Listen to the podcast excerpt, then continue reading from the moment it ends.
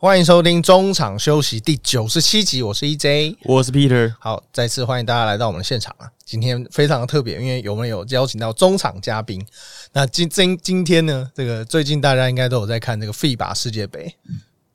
，Peter 有在看吗？我有，因为公司上班时间刚好可以偷看，哎，这一次时间非常的刚刚好了。对啊，很舒适，很像那个奥运那个时间的感觉，就是在日对台湾来讲很友善。嗯上一届是在中国，那个时间好像也是蛮友善的，嗯，就是你想看什么就是很方便啊。就下班时间刚好可以看一下。对啊，对啊，对啊。那今年美国队是派出这个新的阵容啊，那立陶宛跟塞尔维亚，当然虽然有一些球星缺阵，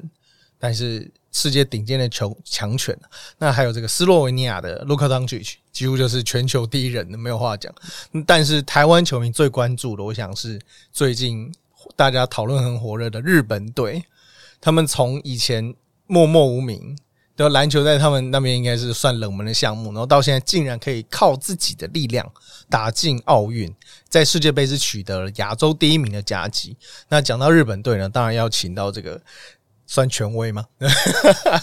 那个台湾很如果有在关注的，一定有听过那个他的大名哦，他这个是 Grant 的亚洲篮球观察室的 Grant，Grant 大大欢迎。欢迎。Hello，大家好，我是亚洲篮球观察室的 Grant。不要讲权威啦，权威真的不敢当，开玩笑，开玩笑。就只是很有兴趣，然后可能也许看的时间也比别人久一点而已，这样子。你讲权威呢？小谷大大会不会跑出来？他亚哦，小谷他不算是人界的，他小谷是欧洲 神界的，对，他是仙界的，对对对，接近比较神的，比较接近神的那一块了。小谷是那种我们在睡觉，他还在看球；我们起来，他还在看球的那种人。我都说他一天有四十八小时啊，这不公平。啊对对太可怕了，因为他就是他可以用时间暂停之术，对对对还有那个可以按。对，没错，没错。然后今天当然很荣幸，这个邀请到 Grant，哎，以前其实那个在网络上认识很久，但今天是第一次见面。对对对，真的是也蛮开心的，嗯。因为之前都是透过网络上有做一些讯息交换嘛，嗯。那没有想到，哎，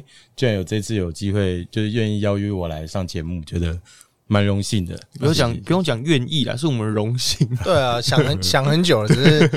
可能也是一些题材刚好遇到这一次，真的是非常难得。嗯，因为日本这一次真是打得大家这个痛哭流涕啊，这个我相信你自己应该也看得很有感触吧？嗯，确实啊，因为其实因为毕竟看日本篮球那么久，我相信这几年，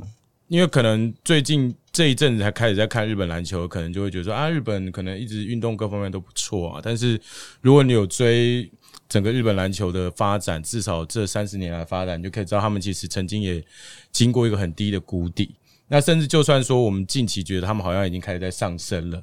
但是他们过去在今年以前，他们在世界世界比赛上面，如果我们要从二零一六年的奥运资格赛开始算起的话，他们其实在世界上面是十连败，嗯嗯，他们一场球都没有赢。那当然也比较倒霉，因为他们这十连败的对手当中，他们都没有碰到任何一支亚洲或非洲的国家。就是签运不好了。对，虽然有点签运不好，但是对于日本来讲，他们就是我好像也不太会他们听到讲这种借口，说啊，因为我们就是没有碰到弱队，他们就是说啊，输了就是输了，而且他们也是把这个所谓的呃世界的连败的这种这种印记深深刻在他们脑海里嘛。对，在我印象中，就是日本球员他们其实对就是世界这种规格的比赛的胜负其实是蛮重视的，就连八村垒好了，因为比完那些奥运之后，好像是四连败吧，还是三连败呃，？奥运奥运就三连败，因为他们三连败只打三场三连败之后嘛就心理受伤，然后连开机都不能打比赛这样子。对，因为就加上后后来，据说网络上也有一些，就是每个国家都有一些不理性的乡民啦，就多少都会 都会对他有一些，又加上他肤色，而且因为那一年他跟渡边呢，就是会有一些那种。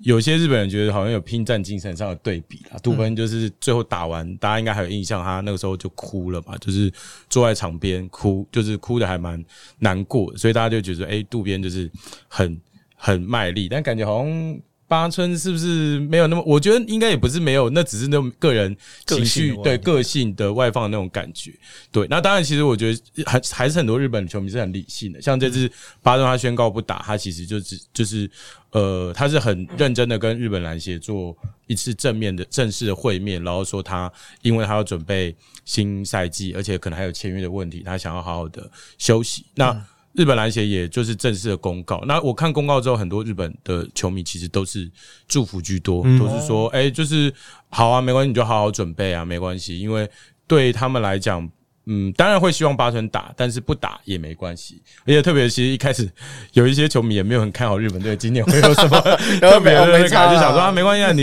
在日 NBA 好好打 NBA，给大家目标才是比较重要的。日本这个就。就就看状况啊，对对对对对。好了，我们日本队，我们呃，我们可能之后我们后面再来讲。我们这一次聊呃，邀请 Green 大家来，还是聊一下是世界杯的一些相关新闻。立陶宛、拉脱维还有波多黎各，呃，在上个月的时候有来过台湾打热身赛，那也是世界顶尖肉搏战。那台湾球迷也算是难得有这个机会啊，可以看到那种世界强权在就是拳拳到肉的对决。那你呃，不晓得两位有没有就是有看过比赛内容这样子？呃，我我先讲，因为其实我其实我没有特别认真 看这场上热身赛，但是我自己是觉得我，因为毕竟台湾中间疫情隔了一段时间嘛，就很久没有跟太多国外的球队接触，那这次刚好又琼斯杯又碰到热身赛，我觉得对于特，特别是这这两年，其实台湾涌进了大量的，就是因为两个职业联盟出来，然后大量的球迷嘛，我觉得大家诶。篮球目光又抓的很明确，所以确实就是很多的人。我觉得有这种国际赛事，真的对台湾，我觉得是非常棒的一件事情。在他们比赛前一天的练球，我去看，就是他们有发彩铜，就是有邀请大家去采访，但是呃，时间蛮短的，几乎就因为通常大家知道，他们赛前就是会先去热身嘛，然后投投篮，然后他们就是抓热身跟投篮之间的大概半小时，让我们去拍跟放，然后访他们有找这个立陶宛的总教练。然后还有大 V，然后就这样，没有就是很简单的采访这样。当然他们还蛮愿意讲的，因为其实他们那一天才刚下飞机，其实看得出来大家都是满脸倦容。然后但是大 V 整个人就是很汗臭就会。一只，而且当他 stare at you 就是盯着你看的时候，我也觉得 像有一些记者可能会问到比较呃尖锐一点点的话题，那他。瞪着，因为我刚好在那个记者后面，然后我就看对着看他的眼神，我觉得我我我我说要被杀了，就这样就杀气的感觉。对，那当然他们是呃练球的时候，我们是没有办法。拍的，对，所以我觉得这一次是真的，呃，世界级的比赛就是这样，就像如果是一般国内职业联赛，你要怎么拍就怎么拍。当然，现在直览有比较有规范的，其实就跟直棒一样，直棒以前也是没规范，嗯，就记者在赛前都可以在休息室跟我们聊天啊，吃冰糖，但是现在都不可能，就是赛前归赛前，你要访就是一定要在规定的时间做采访。那其实那一天下来，我觉得就是呃效率很好。就是他们讲了该讲的，然后我们拍了他们拍的该拍的，然后他们练，他们就可以开始练球了。我觉得整个效率是很好的。然后在开打以后，我觉得，呃，因为我在在我的认知当中，热身赛，因为其实像 Green 已经知道，热身赛有热身赛的方式，不是说热身，因为有些球迷可能，尤其可能比较刚开始看的话，你会觉得热身赛怎么打成这样啊，怎么样怎么样？但其实他们都马是在。测试试动试一些动作，有伤的人他们要测试自己身体极限到哪里，那个就是完全都是看他们自己自己的调整啊。但是这两场热身赛，我觉得他们是真的有在认真打，而且大 V 的一些脚步啊，你就会看到。如果是那种 NBA 球场就算了，在新庄体育馆，我们这么熟悉的地方，然后有这么高级的碰撞啊动作，然后那种传球的观念，我就觉得真的很惊人。他们就是球到人到，现场看跟看电视真的完全不一样的感觉。嗯，我觉得呃。他那个现场看我们，因为我都看电视，但是你在电视上就可以感觉到那个肉撞肉，那个很大的 contest，那个哇，刚很震撼，像大 V 一个转身然后撞到对方那个那个禁区，就觉得哇，这真是 NBA 等级的顶尖中锋的那个脚步的感觉。那话说回来，刚刚 EJ 你们讲的那个就是他采访流程啊。就我了解，这应该是跟 NBA 有点像，因为 NBA Finals 的时候，他也是就是他只规定你可能访问跟你那个拍摄的时间，大概总共一个小时而已。所以因为不想要影影响到球员的练习跟他们备战的状况，就是让呃两方都很有效率了。对对，那就是让就是整个比赛就不会像台湾，我们就随便说，哎，刘真你过来一下聊，我们聊个天，会有点 零碎。对对对对，会反而会影响到球员他们备赛的心情，这样子。嗯，对，那呃，这一次来台湾的三支球队有两支进到十六强，然后就开始乡民就说：“哎，是不是旅台就是神？” 哎，拉脱维亚也太夸张了吧，拉脱维亚真的是超级，算是应该也还，我觉得还是算是黑马啦。对对，这样一路打到这样子的成绩，真的是不简单。而且刚刚讲，像立陶宛跟拉脱维亚，它都是属于那种就是波罗的海三小国的这种，就是国家人口都不大，但是它有接受到过去很强烈的那种苏联篮球的那种基底的部分嘛。但是你看他们人口的那个基数也没有那么多，然后他们就是靠很扎实的这种基本功能力，可以去把它整个篮球可以打成这样。我觉得他们真的是，我是觉得其实欧洲的像他们这种小国的一些训练模式啊，确当然他们有他们身材优势啊，但我觉得真的是好，应该是可以真的是可以好好试着去学习的部分。对，刚讲到这个人口问人口的差别，这个我觉得这个虽然说没有在访纲里面了，但我也一直对这件事大家的，我当然有我当然有自己的看法，但我对大家的看法蛮好奇的。Peter 要不要讲一下你对这个人口论你有什么看法？人口论，因为其实每次比赛不管是什么项目啊，从足球、棒球、篮球，然后只要那个国家人口很少，就会被拿来跟台湾比较。嗯，对的，就为什么人家可以，我们不行？比如说，呃，以前不晓得各位还记不记得，好像是某一届世界杯有冰岛，嗯，那冰岛就是它人口也很少嘛，它就是比台湾还小一个，然后人口很少，大家就说为什么冰岛可以踢进世界杯，台湾不行这样子？对，然后到这一次的呃篮球世界杯，立陶宛人口也不足台湾嘛，对，然后甚至非洲国家维德角，哇，它人口才三十万人而已，对，然后甚至南苏丹整队几乎都是就是一些以前的难民球员，为什么人家可以，我们不行？就是我觉得呃，当然会拿人口来比较是一定会有，但是我觉得比较方式有点不太公平。嗯就是因为毕竟人家可能他的底蕴是在的，他的篮球底蕴或者足足球底蕴是在，你拿来跟台湾的，如果他拿棒球底蕴跟他们比，他们也是输啊，嗯，对不对？所以我觉得这比的方式不太公平一点。那 Grant 呢？我其实也是这样，当然，我觉得讲人口出来，只是大家就是换是有点，可能有时候在酸或者在讨论的一些方向不同，但我觉得确实也是，就像刚刚 Peter 讲的，其实重要的还是这个国家它的这个运动的文化有没有深入啦。嗯我觉得人口这个真的就只是单纯的参考而已。那更不用讲，其实国际赛我觉得要参考一的论点要更多，比如像刚刚讲的南苏丹，还有像维德角，他们其实很多像维德角，也有人说，哎、他人口很少，可是他们其实像他们那些球员很多都是在。葡萄牙或者是西班牙地方打球的，所以他们其实跟某些地方的是有一定程度的篮球文化的连接，所以你不能完全跳脱说哦，好像就是这个连接不存在，它就是单纯这个国家的问题。那我觉得在任何运动应该都是这样，对。但是就是只是说人口这个东西，就有时候很很容易拿出来变变成做文章，因为它 因为它非常直观了、就觉得说你有多少人就应该有，比如中国最明显嘛，你十二亿人要找出十二个两百公分的有多难，这太容易了。但是就跟 Grant 讲的一样，这个我觉得文化还是有非常大的差距。假设今天台湾人口只有十分之一，两百三十万好了，我觉得我们棒球还是很强，因为学校还是有嘛，我们体系还是在嘛。我觉得倒不用那么，因为就算我们人再多，比如说我之前在呃里约吧，里约奥运的时候写过一篇文章，是关于印度。印度这么多人，十几亿人，他们十几年来只拿过一面奥运金牌，就是他们没有把心思放在这个上面，所以我觉得也没有，也不是说一定啊，大家都要去从事什么运动啊，比如那个刚刚提到冰岛那个例子，然后好像全世界都要踢足球，我们就要踢足球，那我们确实就是没有那个环境啊。当然，现在还是蛮多人在尝试努力改变的，但是我觉得就是呃，有时候就是这不要太勉强，而且我常都说，我们真的不要。轻易拿自己跟日本比，日本是全世界第二大的国家，我们只是住他旁边而已，我们真的没有什么可以跟他比。当然要学是可以啊，因为包括身材文化是相近的，而且家长对运动的概念，可能小孩子运动的概念可能也相近一点，就觉得读书比较重要。但是毕竟人家是一个，他们要做什么就会认真做到成功的那个国家，但是台湾就比较，当然讲这个比较严肃了，我们会有一点，我觉得我们的人跟运动员都是有天分的。是有聪是是有一些小聪明的，但是我们就是聪明反被聪明，我们有时候没有办法把一件事情做到好，就会觉得哦，到差不多就好。OK，哎，这样很棒啊！台湾之光赞赞那样，可是我们出了一个台湾之光，我们就不会去想后面嗯，它是奇迹吗？就像最近李安不是呃，李安他上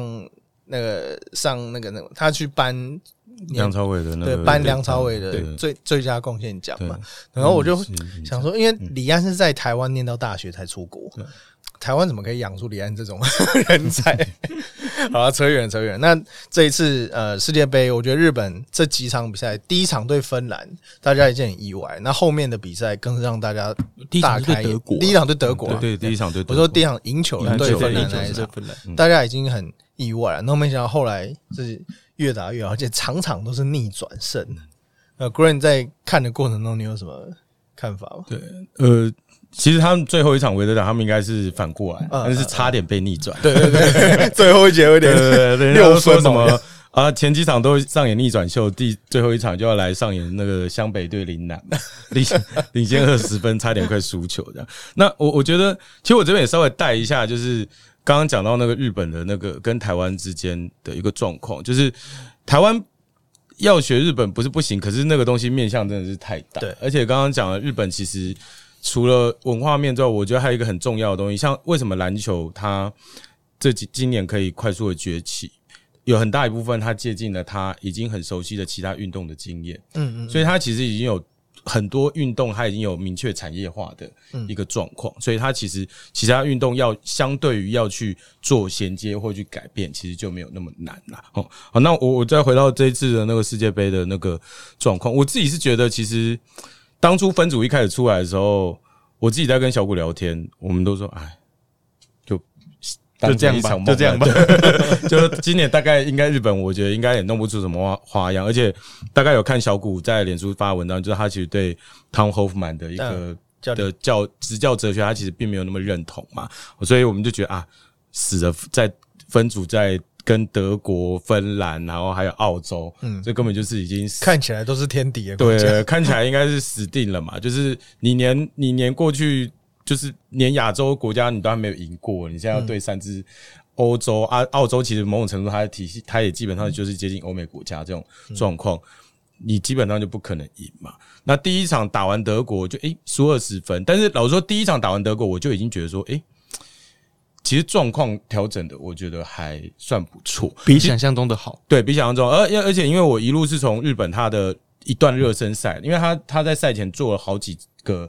阶段的热身赛，从一开始跟中华队比嘛，那对他来对对他们来讲，其实就是一个简单调整状况的状况，就是大家就发挥一下那个，这就是呃球迷印象中的热身赛了。呃，真正就是他真的就是每个人上去跑跑热开，热身啊啊，没有赛，热身而已。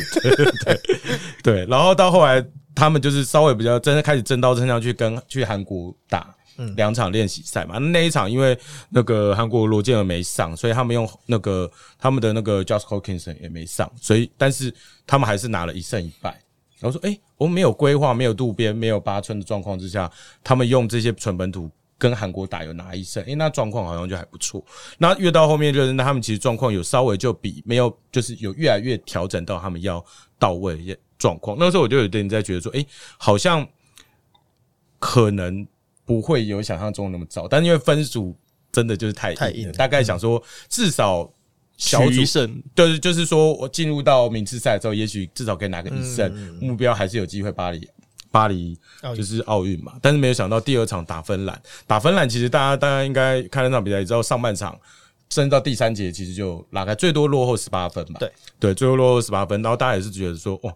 真的就是就是这就是实力差距啊，就是人家的防守跟身材各方面就是就是比你强，但是就没有想到就是两个二十二岁的何春永辉跟傅永启生，就真的就是靠他们两个把比比赛带起来嘛，甚至。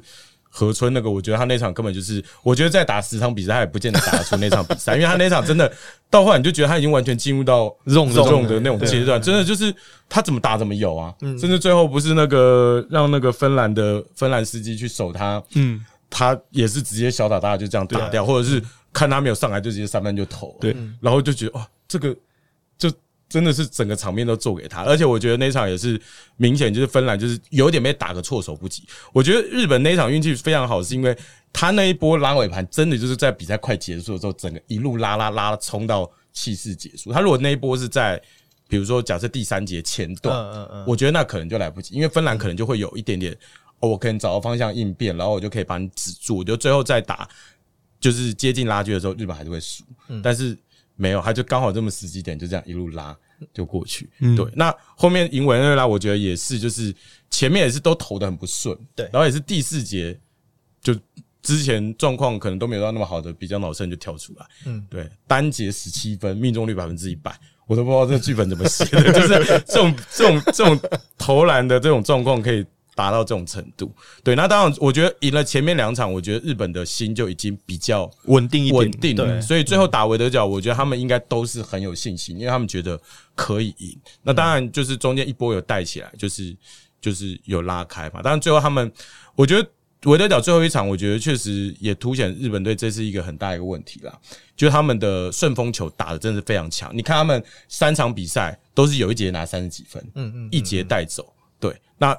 前两场就是前两场赢的，就都是最后一节带。那他们在韦德角，他们我记得好像是第二节吧，对，第二节就带了一波，好像三十几比十几的攻势，对。但是他那波带了之后，他第四节就整个宕机，前面八分钟都没有得分，这就是他很大的一 f e e l 个 g o 好像一度十二投零中，对十二投零中。他们好像一开始到最后是幸好 Ho Hawkins 有一个对对有一个篮下的篮下 and one，然后加一个三分，对他们才才真的看，要不然差点要破 这个搞到世界杯最差的记录，最尴尬的记录。对对 对，所以我觉得凸显这支日本队真的就是有这样子的一个。我我我我最今天刚好看到一篇文章，他说日本队他们这一次其实他们后面打到这个体系啊，他们日本包含渡边自己都知道说这是一个赌博式的打法，嗯嗯，就是因为他们之前经过那个拉马斯这个比较中规中矩的阿根廷教练，他带出来，他就是希望他那时候是希望以他认为日本队在世界上的防的进攻大概就是八十分到八十五分，不会再高了，所以我要跟对手拼防防守，所以我不会用矮个子，所以他们那个时候他们把田中大贵让上来当控球后卫嘛，就提高防守质量，但是整个世界比赛打下来就发现这道行不通，所以后来还找汤后曼嘛。那后曼的意思就是说，我没有要再跟你打防守，我就是以进攻用快用三带上三分，我就是用打这种乱刀流。对，就是或者是也不要说乱刀流，他们还是有一定的体系在，但是就是我打让你是不是我正常的嗯。节奏的状况？因为我日本队不可能跟你打阵地战，嗯。我怎么我跟欧洲球队我打十次阵地战我已经都输，嗯。但我打这种就是就是像击臂战，我就一直在跟你拼进攻或拼这种快速的时候，我可能打十次，我有机会赢你两三次。嗯他自己的认定是这样，嗯所以最后才会改变成为到现在的打法这样子。对，因为刚刚提到河村永辉那一场，真的是有如神助。其实甚至有人去嗯、呃找他那些画面的慢动作去分析，其实他的技术层面是非常非常高的，包括他的一些呃，就不要讲太细啊，他包括他很多带球的细节啊，然后很多小打大的方式，我觉得那个都因为他才一百六十八嘛，呃，官方官方数据是一百七十二了呃，但有一些认为穿，鞋的？对，有一些认为是穿鞋，所以他可能就是顶多一一六八一六七。他以前在台湾有打过比赛，打有那个松松山山杯对我有看过他一次，他大概矮我那个半颗头，我一七八了，他一七，我觉得那不绝对没有一七，应该都是穿鞋，因为日本日本他后来报身高很习惯用穿鞋量，对。所以很多球员忽然到了国家队之后都长高。我我我也穿鞋，我穿高跟鞋，各种谎报这样。他那一场呃打到后面真的是信心爆棚，就是你你如果后卫后卫来一手我就喷你，你大你大的来一手我就过你，而且他的过都不是都不是那种呃你可能。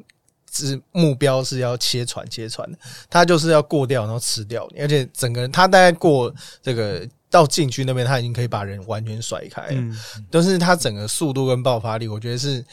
很少见日本有这么破坏力的后卫。那我觉得台湾其实呃，我们高尤其是在养成最重要的高中阶段，我们太我们其实没有好坏了，就我们可能比较多是强调后卫还是要组织的，但其实现在现代后卫大概都是 Stephen Curry 这一种，就你自己要有一定的自主进攻能力。那我觉得日本这两个后卫在这一次世界杯，然后包括刚刚那个傅勇启生，他在 N C W A 的打法也是，虽然说大家已经大概知道说哦，他就是可以办得到这些事情，但是我觉得能够把这些球员放上世界舞台还打这么好，我觉得真的是奇迹。嗯，而且刚我觉得最而且很多我们跑很久琼斯杯的记者对一个人是最感慨，就是比江岛生。他说实在就是我们平常看习惯的那个日本的对篮球员，就是很中规中矩，做好该他该做的事情。对，然后结果没想到可以在世界杯这种舞台单节干十七分，然后而且率领球队逆转，这他是 NBA 打过 NBA 吗？我完全不敢相信哎、就好像自己以前一个朋友，然后现在在打世界杯，然后还打得很好，我觉得这真的太神奇了。对对对对，其实其实这次世界杯为什么台湾人会有这么多的感觉？我觉得有一部分可能是因为漫画的关系，因为大大家从小看到《灌篮高手》的那个情节，他说我们就不自觉投射在那个这一届日本队上面，就为什么他们可以逆转胜？然后这个剧情是连井上老师都画不出来的剧情，然后就后来被骂了，画了被骂猫削 啊，胡乱吧，这个怎么可能？对。啊，每一场都对上三网哎、每一场都逆转，到底是不是正常隔一场就受伤没力了吗？对啊，对吧、那这个刚提到井上，其实在，呃最后一场的赛前有播这个《灌篮高手》的影集，你是有影集吗？就卡通的，嗯讲卡通会被骂，他们叫现在动画了，嗯动画的那一首这个呃上山生唱的那一首歌，嗯，然后在结束的时候是放第零秒，就是电影版的歌。然后就全场都在大合唱。我觉得，我觉得某种程度上，在这个算半个主场的地方打球，应该对他们信心也是蛮大的加成的。那这一次呃，日本当然呃打打出三场这个让大家印象非常深刻的比赛，而且有鉴于这个中国啊 表现差强人意，然后是顺利的打进奥运了。那这个我们回过头来聊聊这个为什么 Grant 对日本篮球那么情有独钟啊？因为其实你看很久，当年是我对于日本篮球坦白讲就是灌篮高手，我们非常肤浅，就是我只有多一点，认识有田沃永泰，我只知道说黑子的篮球，我都翻桌。那为什么 Grant 对这么早以前就对日本篮球有兴趣啊？其实我觉得，其实就是呃，我因为其实一开始我就是看中华队比赛居多嘛。其实我、我大概在九零年代，我就是因为我那时候一开始过高中的时候就是很迷当时 CBA，嗯，那 CBA 当然你就会看国际赛嘛。那当年国际赛其实大概就是呃就是东亚。在主打这些比赛，就是台湾啊、中国啊、韩国啊，或者是日本对，那菲律宾当然就是可能亚亚运会参加，但他平常亚亚亚锦赛是不会参加的嘛。对，那所以慢慢你就会开始说，哎、好像这些这些国家，你自己看中华队比赛，你就会发现说，哎、跟这些这些球球员打起来，你就会开始越来越熟悉。说，哎、哦，当因为我那个年代看的就是包含像卓谷贤一啊、麦克高桥啊、泽茂武彦啊，甚至还有像呃傅永启生他爸傅永启之，嗯嗯，对这些球员，他们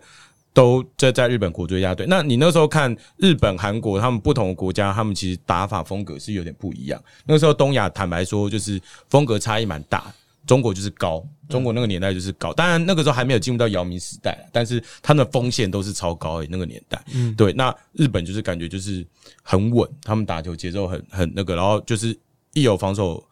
就是一有机会啊，转换攻就很快。对，那韩国就是传切三分球，对，所以慢慢你就会认识这些球员。那到后来，呃，因为开始，因为同样看国际赛，你就会开始想去看琼斯杯嘛。那琼斯杯每年一定会来，就是日韩非这三球队。我觉得当然偶尔缺席一两年，但是基本上每年都会来。那你就会开始去认识这些球员，认识这些球员就说，哎、好像真的这些这些球员，这些国家的很多球员都还蛮不错，而且还蛮有趣的，你就会开始慢慢去深入去研究。那当然，更大一部分是因为中间有一段时间大换血期待期间，一开始中华队国际赛成绩没有那么好，然后很快就结束了。你说什么时候？就大换血刚开始现在吗？啊？你说中华队成绩不好？呃呃，现在吗？那个时候是小换血对，现在是另外一波。当年真的，当年 Peter 年纪小，不了解那时候的震撼，对没有。可是现在小朋友他们也觉得很震撼了。哦，就对，像现在叫刘真不要打，对叫刘真不要打换那个贺贺家兄弟，贺家兄弟，对对对对，现在反而是我觉得现在有一半声音反而是觉得换血太慢吧。哦，对说对对，哎，马建豪该上了吧？尤爱哲还等什么什么？对，贺家兄弟赶快把不要再这些换一虐菜了。我觉得我讲完这段，我可能被黑掉了。没有了，没有了。对，所以就是我就说，就是那个时候就是有有这样子，就是因为你中华队比赛看不了，你会想说，哎、那我转去看日韩。嗯，那那时候一开始其实比较投入是韩国，因为觉得哇，韩国真的很屌啊，打中国都会都还有好几次赢。他们二零零二年干掉有姚明的中国队，嗯，然后后来二零零零三年跟中国也是打有来有往。我说哇，韩国怎么那么厉害？我们通通都是黄种人，为什么我们被中国都是狂电？可是他们可以打赢中国？我觉得他们每次对中国都是现，虽然说琼斯杯已经是真的是在交朋友的比赛，我必须看过亚锦赛，我真的必须这么说，这琼斯杯交朋友。但是韩国每次遇到中国，我都觉得真有就是真的想要干掉对方，杀气完全不一样，真的。而且因为。韩国，我觉得他就很享受那种下课上的那种感觉。他觉得他实力比你差，他就更想要扳倒你。嗯嗯，对。那当然，除了另外一个国家之外，你看韩国大部分对对多数的亚洲国家都还蛮 peace，大概赢个十几分就好。大概只有对日本，他就要往死里打。你看韩国碰到日本都要赢个二三十分不罢休的那一种。对，所以就是因为这样的机缘，下面我就是开始比较多开始看日本跟韩国的东西。那越看越有兴趣。然后就会开始去深入了解一些联赛的东西，这样子。对，所以韩文你也会？原的韩文我基本，呃，韩文我一开始不会，但是我现在就是看久了，因为看那些东西看谁，我至少名字我是已经认得出来。好厉害！对，没有，就是因为因为以前，因为现在其实很方便，现在翻译员太多，就是很快就可以翻了。我现在最近有时候都请 ChatGPT 帮我翻翻出来那比赛。对哦，对。然后，但是早期真的很很痛苦，我真的就是。拿那个韩文，我还要把它翻，就是复制下来，然后贴上，我还不能翻成中文，因为那时候翻译的能力没有那么强，我都是翻成日文。因为日文我大概是还看得懂，因为而且也有汉字嘛，对我大概知道意思，所以就把韩文翻成翻成那个。所以我有时候以前在找韩国资料，大概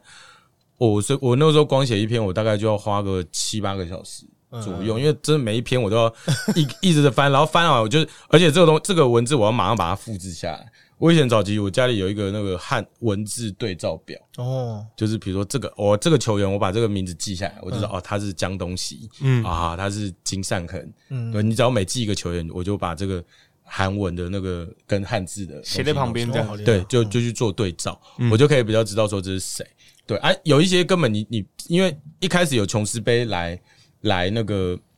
就你还可以知道说哦，这个是金州城，嗯，但是后来慢慢有一些。就是球员没有来琼斯杯，你就想说 这到底怎么翻？对啊，因为他们没有一个对，然后你还要自己去慢慢去找，一样也是那个汉字对照。嗯，对。而现在看久，就大概知道那个音怎么发，就比较简单一点。我我那时候去仁川雅运，然后有一天搭那个捷运，然后我就看着手机上面那个地名，然后因为他们那个不是 LED，他们那个捷运车厢上面那个名字呃站名还是贴纸的，不是 LED，然后。我就对我手机上面，然后跟那个站名，我要看我什么哪一站下车嘛。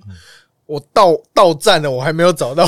站在哪里。我想要跨博，然后有些字真的太像，你看懂也太厉害了。差一个差一个圈跟差一横，它那个发音差很多。对对我来讲，看韩文就很像在看象形文字一样，就是有看 有看的，然后我好像也看不懂这样子。它是有诀窍的吗？它没有，它其实它它，因为它其实韩文认真来说，它其实是入门槛很低的一个文字。真的吗？因为它是它是拼音文字，嗯嗯，你只要看得懂它那个形状就是只是因为你看不懂，嗯。比如它就是，比如说它就是，比如说一个圈圈，然后一一个直线，直线就是 L L 开头的罗，就比如说力或者是 low，就是之类的。对，直线它可能就代表一个母音，然后代表另外一个，然后你它会搭搭配另外一个子音，嗯，然后所以它那个拼起来就会变成一个发音这样子。对，所以。所以你看久那个字，你大概就知道说，猜得到，它读音大概会是往那个方向。嗯，不过不过在早期，那资讯没有像现在一样这么丰富啊。那可能你还要翻字典。对，我说纸本字典。对对对对对 对。早期你是怎么去找到这些资讯，或是找到对的资讯？因为毕竟它的可能你来源很多啊，你也不知道到底这个是对的还是哪那个是对的。这样你是怎么从？就是去找这些。其实，其实我也我也不敢讲说，我一开始找的资讯一定都是全对了，对对？因为毕竟，毕竟你也没办法，你没有办法直接去做考证。当然，你慢慢越久越久越查越多资讯，就发现啊，这些东西有可能是在是是在胡乱的，是不对的之类的。那我必须说，因为我那时候我觉得我在 P D E 上面，其实刚好我那时候有开始在写文章，我也碰到一些真的。懂韩文，然后也有研究的人，我觉得在做交流过程当中，我也学到很多。比如说，就哎，我真的不知道这个人或者是这个一些文字的东西，我有时候我会透过就比如说当时在 PD 上面的一些私讯啊，或者是丢水球之类的，去得到一些讯息。嗯嗯，对，那有一些人可能慢慢的、慢慢的，也就是会慢慢收拾了。对我觉得那时候 PPT 真的是一个充满很爱与和充平呃呃有人性的有人性的 Chat GPT 了，对，而且重点是真的超级多高手都在里面。我我跟我跟小谷谷大，我就在、我们就在 PT 认识的啊。嗯我说哇，Who Night，对对对对对，胡奶 我想大说这这个这个人好好厉害啊。然后他，但反而他是他先丢我，因为他问我说，他问我一些呃日韩篮球的事情。我说，哦然后我就开始跟他聊天。然后那时候就是，嗯，就是开始我们就会开始交换一些讯息啊。嗯，对对，对就真的还有还有一个，我记得叫那个什么公爵大伊利加伊利加伊啊利加哦我知道大我知道，嗯对对对对对对，他专门剖一些西亚跟那个、那个那那个我也觉得很神，他超神的，他不知道从哪里，因为阿拉伯文我觉得应该是更难的，他不知道从哪里找到那些西亚的资讯，那个我们那个英文有时候都没有，可是我不知道他是透过什么方方式，而且他又他自己也没有脸书。我之前有跟他试着要用脸书传讯，他就说他很少在用脸书，不知道。对，所以他最近偶尔还会在 PD 出现。嗯觉得那时候 PD 真的神人很多，然后就大家互相交流资讯，慢慢其实就是有很多的一些火花出来。以前以前我在看琼斯杯或是亚锦赛的时候，大家在赛前一定会看那个什么球员介绍或是什么战力分析之类的。然后就中华队其实大家都知道，就是大概就是那样子。但是比如说像刚刚讲到的西亚或日本人，我就会想说。奇怪啊，这些人我都不认识啊，为什么你们都知道？啊，连他什么高中他爸是谁，什么这种都都那么厉害。那个因为 NBA 其实很简单，你就看看英文，然后翻一翻就很好找了。美国是最简单的，对，美国是很相对来讲是非常简单的东西。那比如说像日本的，那就像你刚刚讲傅永情生他爸，这有些人一定不知道嘛。嗯，对，我就我就奇怪，为什么这些人可以这么厉害啊？就很佩服啊。真的，对因为其实我我觉得其实早九大家都都自己有一套固定的管道去找啦。比如像其实我现在，因为现在资讯真的太多，其实其实像日本，它现在因为它整个职业篮球做起来，它其实都有几个比较固定大的一些站，像那个什么 Basketball King 啊，嗯它本身日本的消息就超级多了，然后还有很多一些篮球杂志的网站。对，然后像韩国，我是比较常去一个叫 Jump Ball 的，他们自己本身的篮球杂志，那个也是很久，我大概从二零零六年、二零零七年，他就开始有一些讯息，嗯，在那边啊，我就都会去那边找。对，那慢慢你开始资讯越来越多，你就会开始去深入到其他的不同地方去，你大概知道那个资讯的，你大概知道用什么关键字去搜寻，你就会去找。嗯，比如说后来还那个有时候那种官方消息有时候太慢，我后来日本篮球消息我就跑去他们那个你知道二 CH，嗯以前叫二 CH，嗯现在都改成五 CH 了。对，他有篮对啊，球为什么会改啊？我其实不太知道，好像是就反正有点改版，说我听说对对改版之类的，对。然后你进去里面就会有一堆人讨论，嗯，讨论串，那你就一个去翻。哎，有些因为日本乡民他一一定还是会有一些第一手的讯息啊，他们一定知道比我们快嘛。啊，你去那边看，你就说哦哦，原来这个球员是有这些背景，你就把它记下来，然后再以关键字再去另额外搜寻，你就会发现，我我觉得其实真一开始就是花时间嘛，嗯，真的就是花很多很多时间。那因为你自己也很有兴趣，你自然而然就会就是真的有时候挖到意想不到的宝，你就会说吓一跳说哇天哪，这是这个人当初就居然那么厉害啊！你当初你开始写的时候，你开始回头，现在回头去看，你真的就觉得说哇，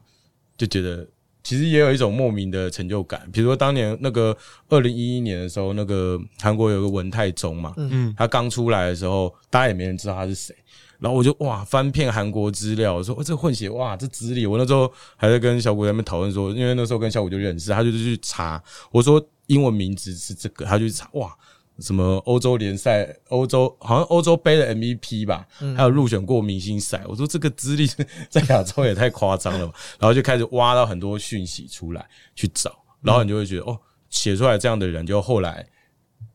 被大家认识，我自己也是觉得就蛮有成就感，就会一直想要去做这件事情。哎，刚刚提到韩国，像有时候琼斯杯来的韩国球员，因为琼斯杯的翻译是志工，所以其实那些志工并不一定了解篮球，所以有时候他们翻的，他们可能用他们的方式，就他们觉得学到了字翻，但其实在篮球上面它是一个术语。嗯呃，其实常常会有这种事情。然后呃，我们有一个另外有一个也会韩文的记者，有一次就帮因为那个记者实在是很不懂篮球，翻出来都哩哩啦啦。然后我后来想说，Coach can you speak English？你你们讲英文我们听呢。嗯然后有个记者就自告奋勇说他会韩文，就帮大家翻。然后后来就后来就还蛮顺利的，但是有遇到一个来来记者会的那个球，因为他那天比赛表现不错，但是因为他没有正式的，因为秩序册上面是写英文，然后我们就。我还问他说他会写他的中文吗？他会耶，嗯，他只是不会念，但他知道他比如说叫金善亨这样，但就他其实写得出来的，但是他不资料里面不会有那个汉字，嗯，所以有些东西真的是你不问不知道。对，那因为其实韩国他们是这样，因为他们他们现在就是全面去汉字化嘛，嗯，但他们其实取名之后，他们自己其实会预设一个汉字，哦，就是说，比如说，比如说金州信或。就是他可能就是金州城，可是到哪个州哪个城，他可能随意的，就是他他自己会他自己会内定一个汉字，嗯，对对对，但是这个东西一般人不会知道，嗯，对，就是本人他除非他自己身份证，通常他马上身份证就会秀汉字，嗯，可如果今天是外国人，我真的不会知道他的汉字是什么，所以很多人我我我可以理解，就是有些一开始为什么翻，其实你就不要说篮球，你看有一些那个韩国艺人。嗯嗯，很多一开始没有很有名的，一开始翻出来那汉字，后来都被会换掉，对，都打枪说没有没有，不是这个汉字，会换掉。对，因为因为我觉得这是他们非常，就因为他们不可能知道他们用的是什么汉字，对，这一定对，一定是要本人出来澄清说，哎，这是这是我用的是哪个字？嗯，连泡菜都要改，Kimchi，Kimchi，对对对对。好了，我们讲了这么多韩国、日本的一些篮篮球的一些相关讯息哦。那我想问一下 Green 大，就是你怎么看日本篮球他们的发展？因为你从你也是看很久，看二十几年、十几二十年这样子。那到现在他们在就是整个脱胎换骨，就是呃超越台湾，又超越韩国，然后现在打入世界，有算站稳一席之地。你自己怎么看？因为你一定很有感觉吧？嗯，对吧？超越韩国这件事，应该韩国人是不承认，因为我最近看一些韩国的推特，那个他们并没有觉得韩国呃韩国输，对韩国一定会输给日本，嗯，对，那当然日本打出很好的成绩啦，这是一件事。对，那我自己是看日本这样子啦，那必须说日本日本他们其实做事啊跟计划这方面，这是他们在任何运动任何产业都都有的。我觉得这个这个，我觉得不用去特别去想述，但是。日本篮球在发展上面一直有一个很大的困境，就是它很它就是一直不是一个很主流的运动。嗯，在篮球的人气一直都，呃，这几年有开始起来。对，那但是因为那毕竟是他们的产业，就是他们 B 联盟做整合。嗯，但是其实就算有整合，在我记得岛田胜二好像去年来吧，去年来台湾就是有跟那个。Plus League 跟 T One 都有做一些交流，就他自己就有讲过说，哪怕现在 B 联我们觉得是都是一个很有愿景的状况的情况之下，他都还是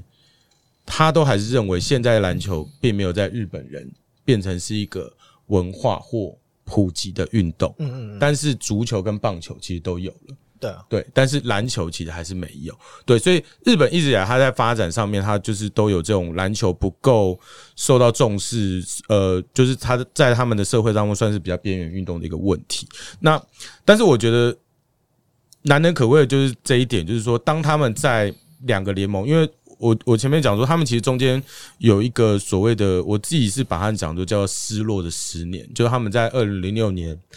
做呃主办。世锦呃世锦赛上一次举办世锦赛的时候，那一次是日本自己独立完成世锦赛的举办。那一年那个时候，所有人都以为举完举办完世锦赛之后，日本篮球要起飞了，因为照理说应该会造造成一定的人气的激荡嘛，会激起日本人的一些关注嘛。但呃，先先不论那一年打的好不好，其实那年我觉得日本。打的还算不错，因为他们至少还拿下一胜，他们击击败了巴拿马，而且他们跟纽西兰激战到最后一刻被大逆转，输了三分，不然他们其实有可能进入到第二轮的。对，先不论这个是这个状况，但是二零零六年的世锦赛。他们结束之后，反而国内篮球出现很多的问题。第一个，他们自己现在大赔钱，然后加上他们出现了 B J 力的，就是进变成所谓两个联盟分裂的状况，就是他们的篮协其实开始出现一些，因为他们当时的篮协主席是由呃麻生太郎，就是他们的当时当过首相的这个的人在当，他有一些政治的东西进入操作，所以变成那十年日本就就是所谓的那种。你可以说他篮球就是很失落十年，但是就算我们现在回头看，我们也不觉得那个时候日本篮球有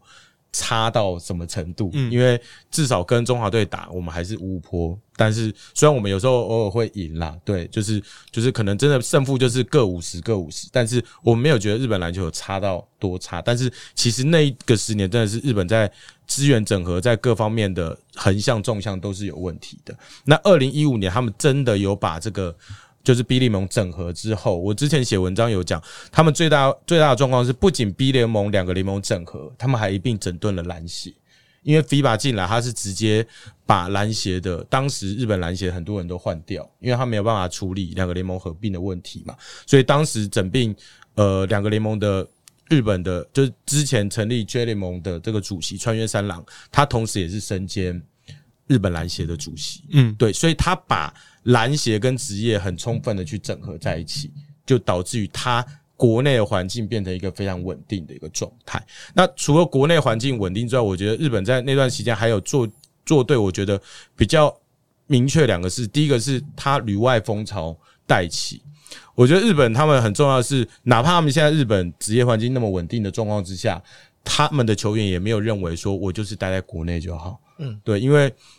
像中国跟韩国其实都有这个问题，就是 CBA 薪水很高，多数 CBA 球员都觉得我干嘛要在 NCAA 或者是 G 联盟在那边待，顶多就出去试一下，没有就回来了。对，那但是日本他们一直都有鼓励这种旅外的风潮。那其实最早，其实最早一开始带出来的就是田沃永泰嘛，但田沃永泰他其实当然他。他当时是去二级的那个杨百翰大学，但是而且他去 NBA 闯了很久，但是那个时候并没有造成一股比较大的风气。但是重点是在二零一四年的富坚勇树，他是最早算是日本人去读美国高中的，但他高中毕业他没有 NCAA 他就回来。那加上后面的渡边雄太，加上了这个八村，他们都是陆续去美国 NCAA 第一级的的一个状况，所以他等于打出了一个旅外的路。所以现在日本他们，我之前算过，今年、明年他们应该会有六个到七个 NCWA 第一级的球员在那边去打拼。所以我觉得旅外风潮，其实这次你们在讨论，就是说富勇起身这么好的表现，其实他就等于是某种程度还是因为旅外还不断的去挑战所造成的。对，那除了旅外之外，另外还有一个很大部分，就是他国家培训的改变。就刚刚讲，他篮协整病之后，他把教练变成是三年一转任，而且不是只有。成人队教练，连青年队教练，他也是三年一转任，嗯，所以他的青年培训体系跟成人培训体系，他就变成完整一条龙，对，一条龙完整，而且他彼此之间是会互相垂直整合的。嗯，比如说，呃，八村当初十七岁的时候，觉得他够 OK 够格，就从 U 十七就直接拉到成人队。他那时候还有来琼斯，对，还有来琼斯杯，二零一五年的时候嘛，对。然后像今年他也拉了一个，就是那个 U 十九世青的。主力混血就是那个阿基拉，嗯，Jacob 呃 Jacobs 金，阿基拉我只会想到林志玲她老公。啊，对，因为他们都是翻什么什么光啊亮啊，都是叫阿基拉，对对对对对对啊，所以基本上就是这些球员他们也他也被拉到国家队，所以我觉得日本大概这几年他们陆续做的事情真的很多啦，你要拆开来讲是那个，但我觉得很重要就是他们 B 联盟合并之后，他们有一个非常安稳的。职业环境导致于他们那像我们刚刚讲河村永辉，我觉得很重要的是，B 联盟他也是一直在强调说，他要把那个层级强度拉高，因为他们其实是认为说，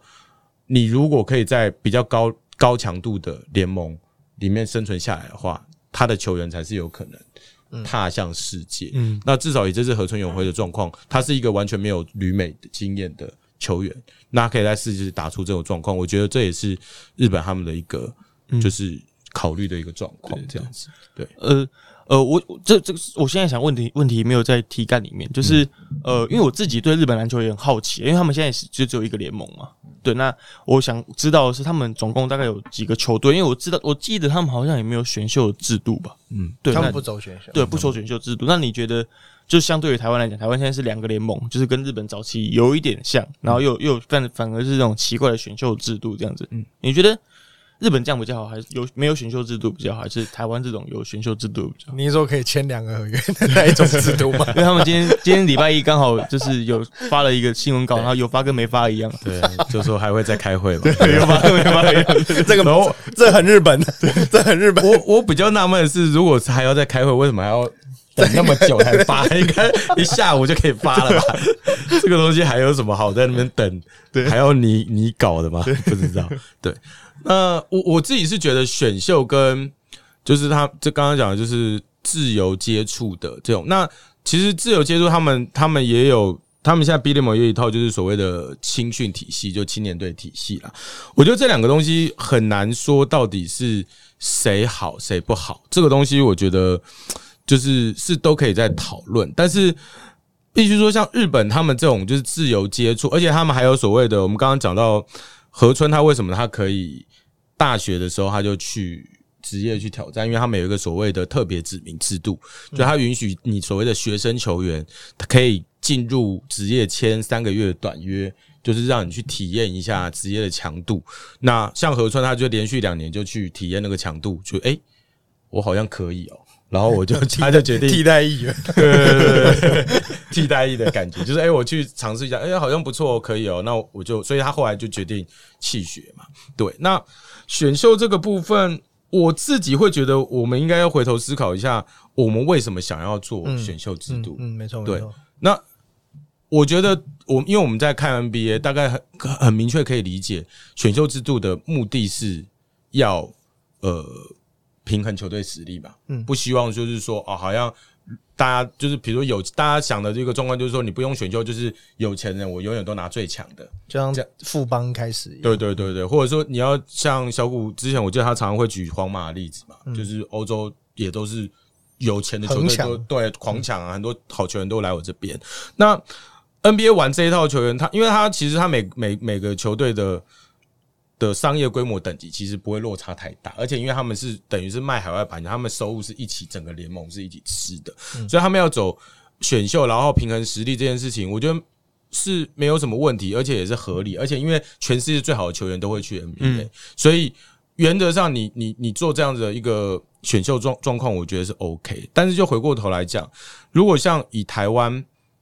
台湾真的做选秀有达到实力平衡实力吗事情吗？对，第一个，其实现在现在我们常常像好，我们先不举现在的状况，以前 SBL 也有做选秀嘛，但 SBL 常常出现的状况是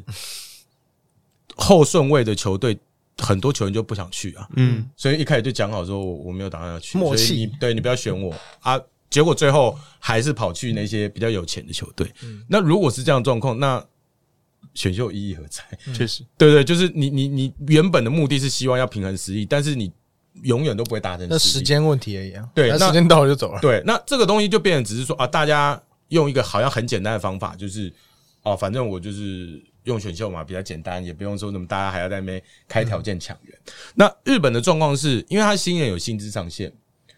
他是有薪资上限，我记得好像是四百六十万，B one 是四百六十万日币，不高，一年蛮低的 很低，算很低，所以只是。前两年才有人在那边讲说，哇，那个横滨赚河川就是赚到四百六十万日币，然后打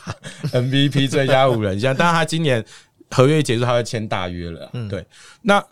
但是因为薪水薪水就是这样，所以大家没有办法用高薪去挖人。反过来，我球团是要跟球员讲说，我能够给你什么。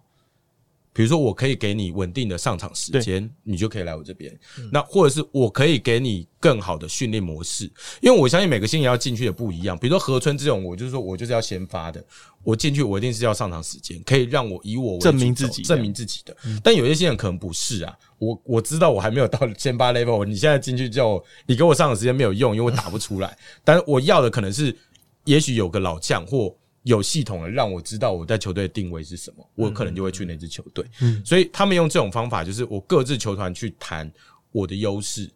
那因为有薪资上限，所以就可以达到这样的效果。嗯，那我觉得这种状况就是这是一种比较好的模式，虽然说还是有可能会比较有钱的会抓到比较好的球队，但是但是因为我们刚刚讲新人有有这个薪资上限嘛，变成大家是各自去用自己的方法去谈，那也不会让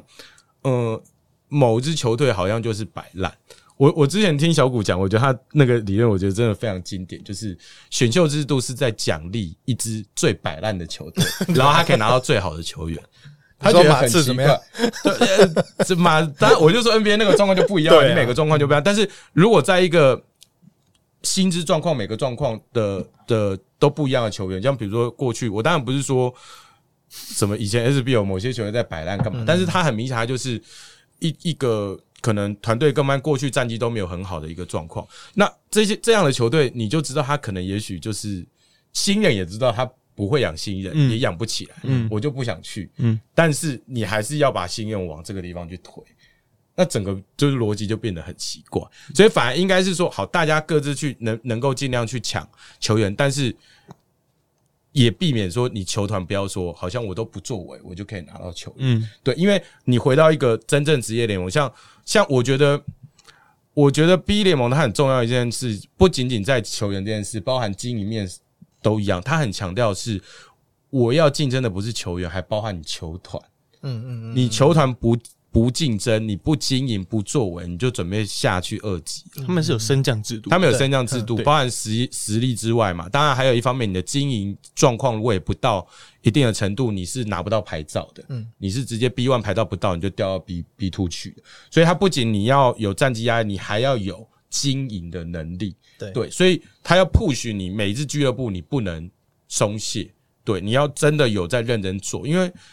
照理说，你你一支球队经营，你本来就应该要去面对这些东西，而不是说哦，反正万一我都躺平啊啊，反正我就一定的预算，然后就消耗，对，消耗完啊，反正明年还会有球员来啊。对。对，其实其实我举我我不要举台湾例，我举举另外一个联盟的例子，我觉得很经典，就是 PBA 啊，嗯，PBA 他们也有选秀制度，嗯，但你知道他们的他们垫底球队啊，我我那天好像去查。他们垫底球队好像叫一个什么什么哥伦布戴普哦，那支球队这十五年了，他好像拿了十支状元签吧，然后他每年都在垫底，对，每年都在垫底，然后你拿了十支状元，那为什么？因为他这支球队就没有特别要经营，而且他的球球员选进来也是两年他就就离开，就离开，他就往那些有钱的这些那些球队跑啊，那。我就说，那你你你到底这个选秀单，那你不干干脆你就开放，就是就因为他反而这种制度变很多，现在菲律宾很多球员他都不想要留在菲律宾，对。我干脆就往 B 联盟，往往 KBL，我不会受到这种说，我还要被不好的球团来指定我，是我可以去选择我要的球团，对，所以我觉得这个是不同的思维观念啦。对，这个状况在台湾应该不太会发生，因为你选了选秀状元之后，可能会不见。台湾很明显、很明显的例子就是刘真啊，当年金九选到他，但其实，在选秀之前跟台皮就有默契了，就是金九，因为反正当时台皮跟金九是有一点关系的嘛，就是过两年合约到就是生意军嘛，就是去台皮。那以前大家一直一直垫底的，就是台台银嘛，那台银也是拿了很多。前三顺位的钱，可是因为他们没有办法，应该说他们没有办法经营了，因为毕竟是一个关谷的银行，他们要真的有多少预算？哎，他们很尴尬的是，他们完全是反职业的，对。经营方式，但是因为那个是受限法规，对，而且因为也必须说那个时候 SBO 其实它某种程度也不是说一个真正完整的职业联盟，嗯，对对，他们是呃关谷。他们是官方单位的话，他们预算要前一年就编好。可是职业比赛为什么会预期到你下一年我要编多少预算？他是完全反职业思维。但是因为就像你讲，SBO 并不是，就是他们一直以半职业当做一个挡箭牌。但现在已经到了真的职业联盟 P 联盟 T One，我觉得这个东西就不能再当借口。而且现在有太多像呃上一集我们跟站长也有聊过选秀这个东西，它在台湾很。会被我觉得就像你讲的，我觉得任何制度都有好坏的地方，但重点是你要怎么规划、怎么玩。台湾现在就是我不选，我觉得不要选啊，能等你落选我再来签，要不然就是有人可以多变两份合约，就是有的没签签不到合约，然后有的是大家抢。要不然是你选了，然后你的经纪人会帮你签另外一支球队，用另外一个名义去另外一个球队，这样子就是很多奇葩的奇葩东西啊。对啊，这个我觉得重点还是你要怎么制定这些规则。所以像我觉得 Peter 问这个问题也蛮有意思，但是整合归整合，就像现在选举一讲蓝白合蓝白合，但问题是你要怎么合？都没有都没有人讲怎么合，哎，都有就哦，我们来合，我们来约会。可是约会你要干嘛？没有讲啊你你，要不要喝果汁？还是喝奶茶？然后呢，就是我觉得都没有，都是我们都是表面上嗯有一个做做，哎，我们有在谈啊什么的。对可是大家都嘛知道私底下什么状况。但是我觉得日本人做事，他就是我既然他可能如果像之前没有人在管的话，他们可能就是会那样下去。嗯，日本人个性就是这样。但是如果真的我决定要，哎，已经迫在眉睫了，那我就是会开始做，而且一做就是规划十年、二十年。对它的制度就会，而且我觉得像我自己在研究 B 联盟的一些制度啊，我觉得我们在做制度的时候，我我我自己有时候会觉得台湾做制度是常常你你都会发现，有时候做这个是为了当下状况为了做而做各种条款啊、为了为了现在这个状况，所以我设一个制度出来。嗯嗯但是我日本在设计制度的是想说，我做这个制度，我想要达成什么样的状况？嗯对，比如说我拿他们的规划制度来看，他们规划制度为什么这样设计？因为他们就希望说。十年后，我可以有很多规划可以选择，而且因为我知道我的规划状况就是不可能是，呃，就是我不可能随马上有成效，马上有成效，因为我就不可能马上说我花钱，他就规划我的日本国籍，就不可能，因为法规规定就是要住五年嘛。对，那我不可能，我不像那些西亚国家是，哦，好，我合约一签弄一个，我国籍马上就给你了，就就是这样，我不可能做到这件事情，所以我一定要走一个长期的部分，所以我他就是希望预期可以达到这种效果，我就去设计这个制度。还有像我刚刚讲的说，他们想要提高联盟的强度，所以我就是开放三个洋将，然后想要呃，就是然后就再再加上规划球员或亚外，我开放我把我整个联盟的很多的外面的强度拉高，这是我想要达到的效果。但是有时候我就会觉得台湾的制定一些东西，我就不知道它到底就是。比如说，好，我我讲一个，这当然这我个人办法，没有没有一定对错。就是比如说，Plus Lee 他说我第四节要呃设置就是单阳将，是为了保护本土球员。那很明显，你这个联盟是为了要让本土球员发挥更多空间嘛？但是那你还设一个外籍生，我就搞不懂是什么意思。对啊，那你你说你要保护本土球员，但是好，我还设一个外籍生，这个外籍生是也不是说以后可以为中华队效力。嗯，嗯，对，那那然后结果现在外籍生越来越多，然后上第四节还是有球队是上一个洋将加一个外籍生、对啊。那你跟我说你要保护一点五个洋将，对对对，那那我就说，那你这样子的思维不就很微妙吗？就是说，你的目的跟你在做的制度有些就是就是就是冲突的。对，有冲突的，所以就变成是，我会觉得好像制度就是说，我不确定是不是啊，但是我觉得当下有可能就是因为已经有人用外籍生了，那那 SBL 也已经用了外籍生这个制度，他就哦甚至 HBO 都要了。呃，对对，今天这好像今这两天的地瓜嗯地瓜地瓜带有对对对对对对对啊。对对啊，所以我会觉得这个制度思维应该是想说，我们未来要达到什么样的路，这个制度就从现在开始定，定了，我们现在可能没有影响，但我们希望未来可以达到，嗯。而不是说为了现在。我我觉得很难啦，因为台湾不管什么项目，最擅长就是滚动式调整，你知道吗？就是滚动式 修正，所以可能这段路可能是要花在很长一段时间，真的看到一定的瓶颈了，才会开始做一些不是滚动式修正的东西。对，就像那个两份合约这件事啊，虽然说这跟今天主题没关系啊，但是事情发生到现在啊，然后即即使到今天我们录音时间是九月四号，也只是篮协出来请大家喝咖啡，我不知道喝什么了，可能喝茶吧，我不知道。也只是揽协出来当个和事佬，没有人对制度这件事情有提出一些解决方式。嗯，然后就是让，因为比较尴尬的是，他本球员本身是没有经纪人，所以他必须自己去面对这些事情。那那是他自己的选择了。那我我不知道他为什么没有经纪人，不想被抽佣吗，还是怎么样？那总之，呃，有经纪人也好，没经纪人也好，但是就两个联盟，你就算没有要合并，就算你们现在。其实根本就没有这个打算，当然其实应该是有了，但无论如何都没有一个人提出来说，如果之后遇到这个事情怎么办？因为其实就我们知道了，其实工程师是有以应该的，这传闻是有提前接触，那提前接触他也是违规啊。对，那签第二份合约也是违规，违也是违规嘛。但是呃，因为这件事它并不会有呃。接下来的问题就是，好，我觉得现在两联盟好像就是把哦把问题丢给法律层面，嗯丢给篮协了。丢给篮协，嗯然后他们要告他们告，但是万一后面又发生这种事情怎么办？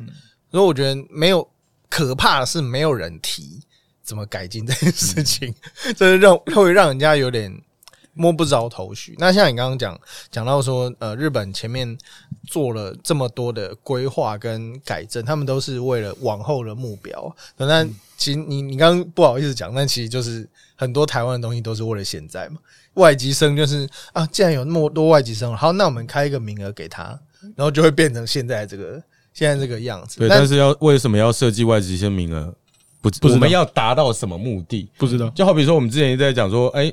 可以 可以试着去把外籍生，比如说像班霸那种有签规划意向的，你就可他就 OK 啊，因为他目的是为了希望我们有越来越多规划嘛。嗯对，但是没有啊，也 没有，又没有要思考往那个方向，所以就会觉得说，就就很多很多的制度就会让人家觉得真的是，就是我觉得不是没有人在想，是没有人想要坐下来好好的去。就是应该说，一碰到瓶颈就啊，好算了算了，先这样，这这是对我们先这样。对，我们之后再说，我们之后再说。像之前帕拉斯利那个规划球员的事情，我觉得也是啊。最后没有 Q 那个事情 Q 的事情，我最后也没有结论没结论啊。最后结论就是好 Q 就是本土。啊，之后有其他规划洋将，不知道之后再说。阿提诺呢？对，哎呦啊，不知道，不知道，之后再说这。样。反正他现在打的没有很好，对，他打的很好，被他抗议，我们再来讨论。对啊，就是就是就就是很尴尬的这件事。那万一你之后，我就说，万一班霸要到 Plus 利呢？嗯，那他到底要算什么事？他算外籍生吗？还是可以算之后个规划的？对啊，对对啊就很奇怪，就就很奇怪啊。假我是说，如果班霸他这最后真的他拿到了中华民国国籍的话，嗯，那他？要怎么算？对他到底要算什么？不知道。有班霸条款。之前之前本来在吵在担心的是阿巴西嘛，但阿巴西已经解套，因为对啊。FIBA 算他本土嘛，嗯。对啊，要不然之之后阿巴西其实也是可以炒啊，对对，他有身份证啊，嗯。但是问题他也是十六岁以后拿，那你到底要算他什么？嗯，还是要算他养家？但是他可以算外籍生吗？嗯。不知道，就是我就是我就说这种东西，你为什么不当下发生问题，你就把它大家来制定？你你别的联盟不管嘛，你自己当下这个联盟你可以先制定。对对对，但是嗯好没关系，就卡卡住啊，是是是之后再说，之后再说，碰到问题再说这样。Green 刚用一个很 传神的表情，我觉得很好笑。我觉得这集啊，我们除了聊日本篮球之外，还有聊一些就是我们对于台湾篮坛的无奈，你知道吗？不知道为什么，就是为其实有时候真的没有很想，因为其实最近看那些，就是其实日本的那些文章，我其实看也是觉得有点烦啊，就是说，就大家都出来在那边说啊，为什么日本人台湾不行对，啊？然后我就像每次就觉得，对，就像刚刚讲的说，这根本就不是说什么能不能有问题，是你很多的文化的一些东西累积。我们也不要说一直都要想要去日本，但是你自己又是也不自觉的在那边做对比的时候，你会觉得说，哎，就是我们为什么应该可以再努力一点吧？就是说，我们没有期望要做到像日本。那么的对啊高瞻远瞩，但你至少现在这个，就刚刚你讲这合约中，我们碰到问题了吧？嗯，嗯，就会有方式解决吧，不是？对啊不是再坐下来谈，然后没什么东西。对啊，就是就哎，就是无奈对啊，就是这种感觉啊。对对对对，然后最后说个笑话，当年 SBL 曾经啊，后来好一点了。那个 SBL 的赛程大概开赛前一个礼拜才排完嘛，就是这种很极限哦。哇，这个大哥哥很辛苦，真的就篮协负责排。当然，我觉得这个基层都很辛苦了，对就但是上面他没有要好好把这件事情放在这个很重要的位置，因为。既然也没有要做主场啊，当年没有要做主场什么，那没关系，反正我们公布就会有人来打。其实就跟今天 Grand 大给大家一些观念是蛮相近的。对，好，那最后最后我们来聊一下，因为其实刚刚也谈了很多台湾跟日本的对比啊。因为其实我觉得就是台湾有台湾的玩法了，嗯虽然说这句话是有点讽刺，但我觉得其实也没错。嗯，因为就是没有办法照抄，你知道，就像现在行人地狱这件事情，台湾就是有它的特殊性，我们就是很多机车，国外都没有啊，我们搬任何一国的法律来都都没有用了。嗯，但是我觉得，呃，在两我们两个联盟现在制度下面，我们如果能够好好谈的话，我觉得绝对还是有机会的。我们其实很多选手的在这个亚洲的评价还是不错的，尤其我们在 CBA 有一些固定，现在大概固定都会有几位在 CBA 打球了。我觉得就是让他们去他们吸收经验，有点像那个棒球的缩小版。嗯，当然没有到 MLB 那么了不起，但是至少我们有一个哎、在高阶的，然后回来回来，有时候国家队回来效力嘛，就像过去林志杰那样。好，那最后要跟这个贵人大聊一下是呃，像比江刚一直我一直很有兴趣的比江岛胜，到底他这种还有这个河村永辉他们这种在日日本从来没有出过国的，我们台湾有办法养出这种球员吗？我自己是觉得，其实像比张老胜的状况，他真的，他其实受到两个状况的影响了。第一个是他很早他就加入国家培训队了，嗯，对，那呃，他其实二零一一年就来台湾了，他二零一一年到二零一三年他都有来台湾参加琼斯杯，嗯，那但是其实当时多数的台湾人应该对他没有什么印象，因为他其实打的并没有很好，对啊，嗯对，但他经过这三年的磨练，他自己也在找国家队的定位啦。那当然又加上后来他也碰到不错的教练，就把他的整个的位置的状况给解放嘛。对，那另外我觉得还还是必须讲说，你说怎么样去练哦？我我自己还是是觉得说。呃，整个职业环境的一些强度，跟他面到面对问题的一些状况的时候，他就会去做心态或者是技术层面的改变跟调整。因为我觉得他后来进入，因为一开始我觉得他进入幅度真的开始稍微比较大的，就是在 B 联盟开始成立之后，嗯，对，那呃，他其实我觉得他原本基本技术都就是都有在，只是说他比较欠缺，的就是说他可能呃有更多的灵活的打法，跟更多需要去切入的，就是更多需要有比较多变化得分手段，因为他在 B 联盟他碰到更多的洋将，对，那他就必须要去做一些进攻的能力的转换。嗯我觉得这有点像是呃林志杰他进入 CBA，为什么他可以开发出更多的运球啊，跟自主进攻能力，对自主进攻强度能力。更高。对对，那我觉得就是这就是 B 联盟他当初一开始说要想要进行的，就是我们一开始觉得说，你你一个一个联盟，你居然开放三个洋将还不够，后面你还要再加一个亚外，亚外或规划，嗯，而且他还是开放所谓的两个洋将加一个规划，等你场上会有一半的人不是日本外国人，对，是外国人，这么排外的日本人，居然对对对，然后很多人一开始就说，那你这样会不会是会不会就没有本土球员发展的空间了？嗯那我就说这个是思维的问题。他们现在他们就是觉得说，我要的就是在这种环境下面还可以存活下来本土，嗯你就是可以嗯打到世界的这种程度。他们接下来二零二六要进行的这个所谓新 B one 的改革，他们还变本加厉哦。他们变本加厉说，之后新 B one 他们会有更高一个就是那个 p r i m i t 就是最高的层级的这个联盟，他们将会开放三个洋将跟一个亚外，而且上场是全部没有限制的。哦哦，意味着他可以一支球队有四个外国人跟一个、可能一个本土，对。那他们认为说，其实你也不可能四个外国人打到底，你可能会用正常轮替调度去做改变。但他们为什么要创造这个环境？就是说，他们相信这个就是一个对他们来讲，那个就是他们的 CBA，就是我们看 CBA 那种感觉，然后 CBA 强度更高，他就是要日本人在这个强度，我可以活下来，我就必须去弄。对，所以我觉得像河村、像比江岛，他们能够在 B 联盟打出是 MVP，而且是有稳定贡献的，我觉得那个强度贡献，我觉得就是就是他们碰到很多不同类型的洋将，跟很多不同类型的一些球队，对他们来讲，我觉得算是一个刺激跟那个对。那我觉得当然还有一方面就是国家培训的东西，我觉得是真的是让这些所谓的 top 级的球员啊，你想想看，比较他二零一一年入国家培训队的时候，他也才二十一岁，嗯，他经过三年的的的的一个国际赛各方面洗礼之后，我觉得要进步，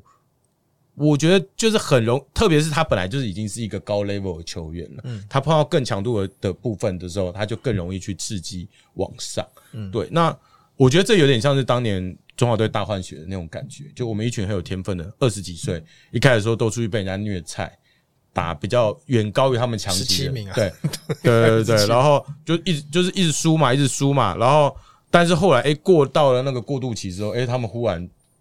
发现他们很多的经验，很多的经验值就快速上升。嗯，对，那因为他们本来就有那个顶的一个状况，所以其实我觉得国家培训的新陈代谢的一个处理跟联盟强度的提升，都其实都我觉得都有帮到这些所谓的顶级球员的一个一个帮助，这样子。对，因为那时候琼斯被他们来的时候，大部分大家看的都是族内兄弟啊，然后其实比江岛是几乎就是那一阵子每年都会来。其实我那时候也我不敢说有注意他，但我确实觉得他就是蛮他很认真，而且蛮认分，就是你不会觉得说他有什么。他当然这个那时候我记得跳投就很稳定了，但是为什么我会特别提这一题？因为因为我没有我没有在看 B 联盟了，那我是真的很好奇他这几年为什么会变得几乎是变了一个人。因为以前日本队给我们感觉是每个都乖乖的，然后就上场就是做他们那样的事情，但是这一次每一个球员都有很庞大的创造力，所以他们每一个人都不眼神都没有放弃啊，因为他知道说。是有机会的，因为包括渡边，包括富勇，就是每个人都觉得说，即使都再多，我们我们都有机会。我觉得光看眼神，嗯，就没有办法想象以前来台湾就是有点旅游旅游的那种日本。我不是说他们不认真，而是像我们刚刚讲，我刚刚讲那个琼斯杯就是一个交朋友的比赛。但是呃，我觉得他们真的人能够让他们到世界这个层级的，真的不是 size，是他们的 attitude，就是。就算就是跟我们身高差不多，可能比你矮，跟我差不多 的身材，他们还是可以在世界存活。我觉得那个就是大量的练习，然后还有刚刚讲，他们环境已经打造好了，在那边就是不会跟世界脱轨太多的一个很好的环境，所以让他们直接出去比赛的时候，他们是有一个信心在。当然没有八村，然后呃，那个那个谁有点受伤嘛，那个火龙那个谁。你说瓦瓦塔纳贝渡边有渡边渡边费用，对他对啊，你说渡边雄太呃渡边渡边雄太渡边雄太有一点点脚伤啊，对，但他其实自己有出来澄清了，说他还是可以打的。他如果真的严重到不能打，他医生也不会让他打。我我觉得最最让人觉得惊讶的是，他会在第四节关键的时候，有时候还不在，就是会在不在场上面，就是可能教练会选择让他休息，然后让比如说像傅勇起身那些人就上去就。去弄一下，这样子，对，就会让人家觉得，哎，如果在台湾这个时候，林志杰应该还在上面吧？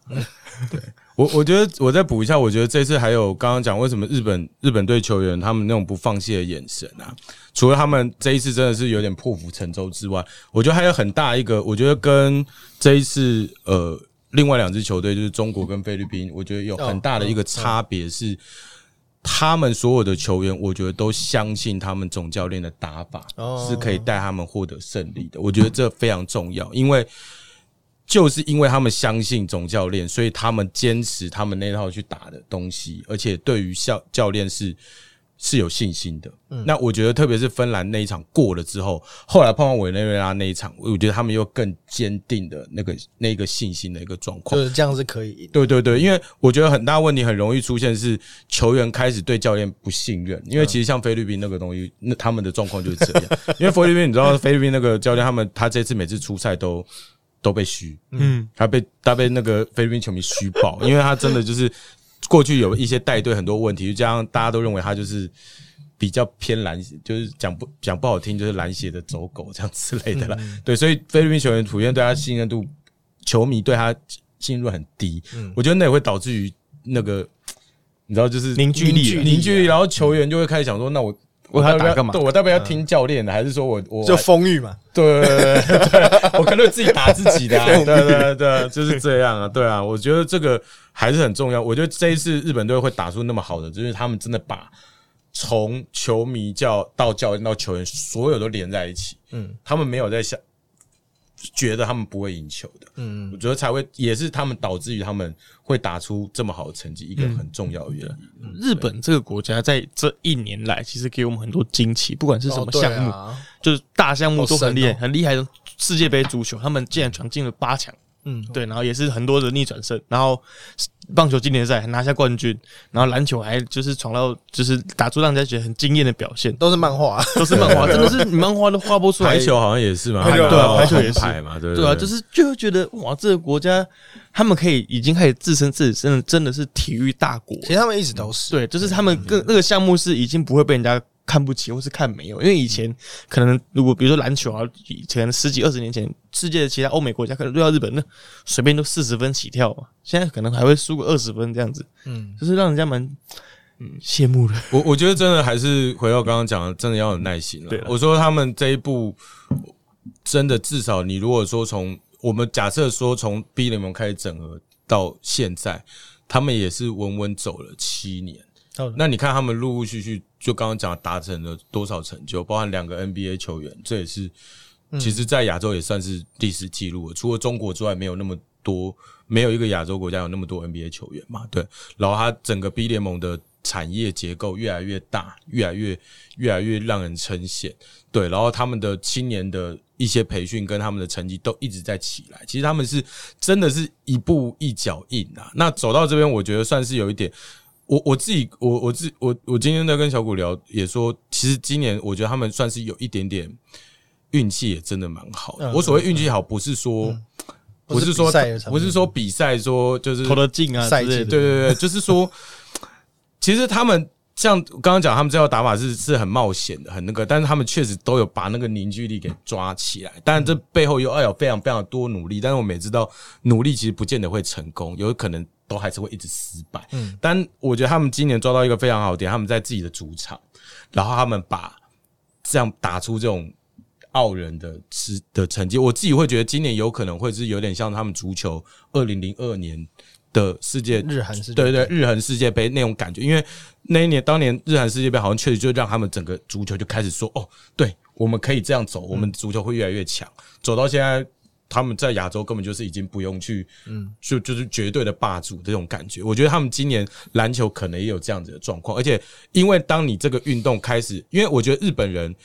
这有时候我们都会说啊，其实就不会那么在意国际赛成绩。我觉得我必须讲，国际赛成绩一定还是很重要，因为国际赛成绩增加你这个运动的能见度，大家会更加的投入。对过去可能只有在同温层里面的人愿意去看篮球。我我在看日本，我很常看了一个推特组，他有说他在世界杯短短那那个八天，他的追踪人数好像增加快一万人。哦，对他就是说，他觉得很开心，因为他过去他看篮球在在在在日本真的就是弱势的，就现在很多人开始问他说：“ 哎、b 联盟要怎么去看球啊？”哦，我觉得我觉得日本篮球好像也很棒，什么什么之类，他就自己觉得哦，那很感人。对对，还他自己觉得就很很感动，说：“哎、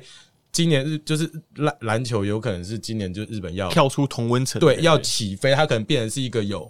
国际能见度的一个，嗯呃，不不要说国家，他们国内有能见度的一个比赛。那今天我有看到一个收视率，就是说他们在那个世界杯最后一场，他们收视率好像以最高有达到二十二趴的收视率，嗯嗯，还赢了那个在棒球甲子园冠军赛。好，然后然后 就说那个他们那个说哇，篮球居然赢了棒球，他们甲子园呢？对对对甲子园就是 NC 大 boy 的。对对对对，所以他们就真的觉得哦很感动，终于日，所以我会觉得日本他们抓住这个态势啊，然后加上他们未来二零二六的这个联盟要那个，他们有可能也也可能，只要中间没出什么差错，可能就像当年的足球一样，他们就是一路下去，因为他们这个东西已经做成一个样子了，嗯，他们只要顺着那个产业的话路画手，就好比说现在足球他们旅外的三十几个，三十几个嘛，对啊，那个时候九零年代的日本，你有想过 他们足球会这样吗？那我觉得篮球这个点搞不好就有可能是一个开始，但是他们也，我就说他们就是过去至少累积到现在已经七八年，他们是一个累积，不是说哦我一两年。其实照理说，他们其实很，他们早就可以放弃了，嗯。因为我们刚刚讲他世界八连败啊，嗯，八点半的，其实奥运奥运失败对于日本篮篮球有一点点是，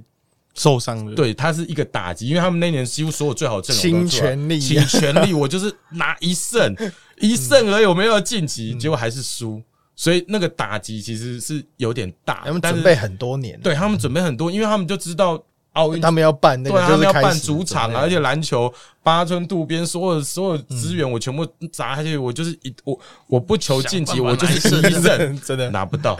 对，但是他们没有放弃，他们还是继续继续走这两。那我之前也觉得说，今年有可能最后一次机会，因为这是他们办主场自己办世界比赛的。之后，他们至少短期内不会再办跟篮球相关的世界，不会是主场嘛？所以，假设他们今年就断掉，他们没有进巴黎奥运，那那个东西可能就降温就降温了，嗯。对，就降温。他就说啊，因为我就说日本人不看没有世界的东西，他们是不看。不太看。的，对对，因为他们就觉得亚洲那个东西啊，他们是有就是对于深度的球迷会想要去看，但是对于普罗大众他是无感嘛，就是说，非要我们棒球都在跟美国争世界的冠大股啊，对啊，我都在跟美国争冠，我看你篮球在那边足球都可以赢西班牙。对啊，我看你篮球在那边在那边拿什么亚洲第一位无感啊，嗯我就是要看你是在世界的那种。啊所以他们巴黎奥运如果就是继续可以把那个热度一直往下动，我相信他们人才会真的会投入越来越多了。嗯那对于日本，就是人家就说可能真的。看不到车尾灯了，我我我已经看不到了已经早就看不到但是但是就是说，他我还没现在真的就是已经跑到，因为其实以前我记得我有写过一篇文章说，中国队其实在过去中日本队篮球的几个重要时刻，其实都扇了日本一巴掌。嗯，因为日本在一九九八年的时候，他们拿他们进入到世那个世界杯嘛，对他们第一次，他们那个时候第一次，就是那时候还有佐古啊，还有泽茂，还有迈克高桥，那时候他们第一次进入世界杯。然后隔年一九九九年，他们想要趁这个气势，他们再度去呃打进亚洲前两名，还要进奥运，雪梨奥运雪梨奥运。嗯，结果就是在那个，我相信老一辈的球迷都很都很记得，他们被中华队在在进四强的关键比赛中被中华队干掉。嗯，他们因此进不了市场，在地主，因为他们那一年一九九九年他们是自己主办国，结果就被打了一巴掌，就哇，结果日本篮球就因此就冷掉。结果冷掉之后，他们在二零零年办世界杯的时候，本来也是想说，哎、趁势要弄一下。他们二零七二零零七年又办又办亚锦赛，又是他们地主，又跟中华队打，那是是陈信安跟吴代豪那一次。嗯然后我们用六个人就把日本打，然后就他们变有史以来最烂的第八名，嗯，在自己地主又创下最差的成绩，更尴尬。对，就是就是几次，他们其实就是觉得说，哎、我好像我好像可以再往世界走，其实他们就又都掉下来，又都掉下来。所以其实那个时候我们还不会觉得跟日本那么远，但是必须说他们就是就是一直失败，一直尝试，一直失败，一直尝试，然后改变就是失败，他们就他们不是说呃失败了我就好，我就还是一股脑的就继续他们会换个方式，对他们换个方法，嗯就好比说我刚刚讲，他们这次用那个汤 Hoffman，他就说哦，拉马斯那一套你要跟打，你要日本人你要跟世没有那个。界竞争可能有点难度。对你，你没有那个人才，你没有那个才质量，你想把它拉起来，用用正常的方式跟欧美国家打，打不赢。好，我换个方向，我赌一把去做啊！这一次我们就就说他赌到了他赌对了，嗯，对。那未来假设如果真的有更多的人才投入，他其实也是有可能慢慢在调整在说，嗯对，符合更更符合世界潮流的打法，这样。嗯，对啊，我觉得这个就是 就是一个一个很多的过程啦。我觉得那真的就是不能只是说看说啊，我们日本很厉害，很想要，没有他们就是你我们都不会看到人家的失败。对对，嗯，啊，我们常常都是失败两，就是说啊，台湾人放弃篮球了，什么台湾人就不行。对，台湾不要的，不是啊，你什么都还没做，你就是喊你喊声。我我以前都常常会讲说，以前日本跟苏中华队，我觉得应该是最呕的，因为我们就很我我们跟日本就很像，日本就是那种整天在那边死读，一直拼命死读书，然后我们就是哎、平常也不太准备考试，哦，明天要考试哦。对，然后然后去考说，哎、我赢你了，然后日本人这时候会觉得说，靠，为有有什么？那种感觉，靠有那种我明明就在那边每天在那边很认真读书，结都果我是的，对我都输，为什么？然后我就会说，啊，你我们都没准备，都可以打成那样子，那拜托你稍微准备一点。我们是，也就是刚刚讲，我们其实一直有很好的球员，我们不是没有很好的球，我们的篮球的风气也是很盛的。就好比我每次在翻 B 联盟的数据，你看他们要几个平均三千人多辛苦啊！嗯，哦，我们 Plus 里，我们几个主场都是都是三千人以上的，所以你要说我们篮球不热吗？没有，我们篮球也很热啊。嗯我们有那么热情的球迷，我们也有很不错的球员，所以我们只是差做好做对的方式的方向。嗯，对，所以我不我一直都不觉得台湾篮球是，不行的。就是说也也不要说一定会到日本那个高度，但是我不会觉得只有现在这样。会更有竞争力。对，，还可以再更更多的一个机会，而且其实像比如说像现在世界赛制改改变啊，其实你要进进世进世界杯，真的比以前简单很多以前进世界杯是要打进亚洲前三你才有进现在亚洲前八你就可以进世界杯了。很多人说你进世界杯被虐干嘛？我说不是这样讲啊，你你进去你就是看到一个视野，而且它就是一个里程碑嘛。嗯就好比说，那你要这样讲，日本去奥运可能也是一胜都 也是被虐啊，那干嘛进奥运？但是问题是对他来讲，它就是一个历史的里程碑，所以我会觉得就是有的时候我就会觉得好像就是有点过于当然我们现在画地自限，我不会说今现在一定我就是要跳级跳到哪一个，但是我们可以真的是拉出一个目标，然后有一些东西去执行。做一个更长远的规划。对对对，但是就是算了，我们现在先把两个两的 事情搞定。我们先把那种两个合约可以不不用坐下来谈那么久我们先把一些基本的事情先搞定，再去想对啊，确实那么那么远的事情。其实我觉得 Green 大刚刚讲有讲一点很重要，就是真的不用好高骛远，我们很多东西基本的都还没做好。其实我觉得也不用太妄自菲薄。二零一三年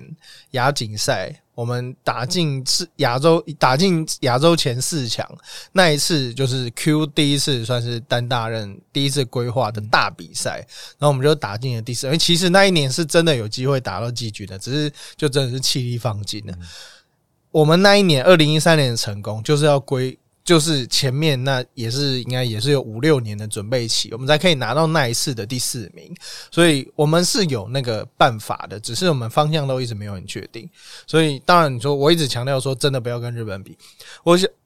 最后举一个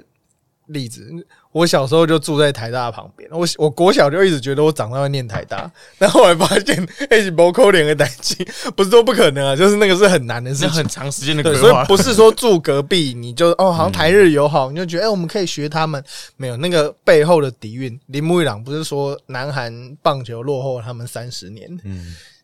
这种话能够讲得出口，代表他们有多深厚的底蕴。因为有时候，比如我们那一次二零一三年，哇，干掉菲律宾，干掉中国，然后我们就可以大喊说我们已经追上中国了吗？没有人会这样讲，我们自己知道，心来在在啊。嗯那我觉得今天很高兴找这个 Green 来跟我们聊聊这个亚洲篮球，因为日本篮球确实是对台湾来讲是很震撼的一件事情。因为过去就觉得日本没什么啊、就是琼斯杯被我们垫垫这样，但是后来这光是这几年，我们立刻就是看不到他们的车尾灯。那也在世界杯上有很很好的表现。我们哎、好像大家变又变日本人了，帮日本人加油，就看到跟我们很亲近的一个国家能够站上世界舞台，还干掉那些 NBA 球员，这真的是很不可思议啊！好，那呃，今天感谢 Green 来跟我们聊聊天，对吧、那我们这个已经到第九十七集了，我们即将迈入一百集，嗯恭喜恭喜！终于终于邀请到 Green 来，上我们节目好，那喜欢我们的听众朋友呢，都可以在 Apple Podcast、Spotify、KKBox、Sound On 等各大 Podcast Podcast 平台上面听到我们的节目。然后在运动世界也有我们的专栏，在 Facebook 还有 Instagram 上面也都有我们的粉砖。那这个台湾篮球没有不可能了，就是但是要从现在开始，我们要慢慢的把它建立起来，嗯对吧、我觉得我们球员是，我们我们有一个很好的高中体制，我们球员绝对不会输，但是大家都要自己加油。有些球员态度也要自己加油。孙思了，我就在说你，对啊，这态度要拿出来了。我知道输球大家都很都很干，但是态度真的要拿出来。你看日本不不不放弃，所以他们可以打出这么史诗般的战役。好，那今天谢谢大家的收听，我是 EJ。我是 Peter，我是 Grant，好，那我们下一期节目再见喽，拜拜。拜拜拜拜拜拜。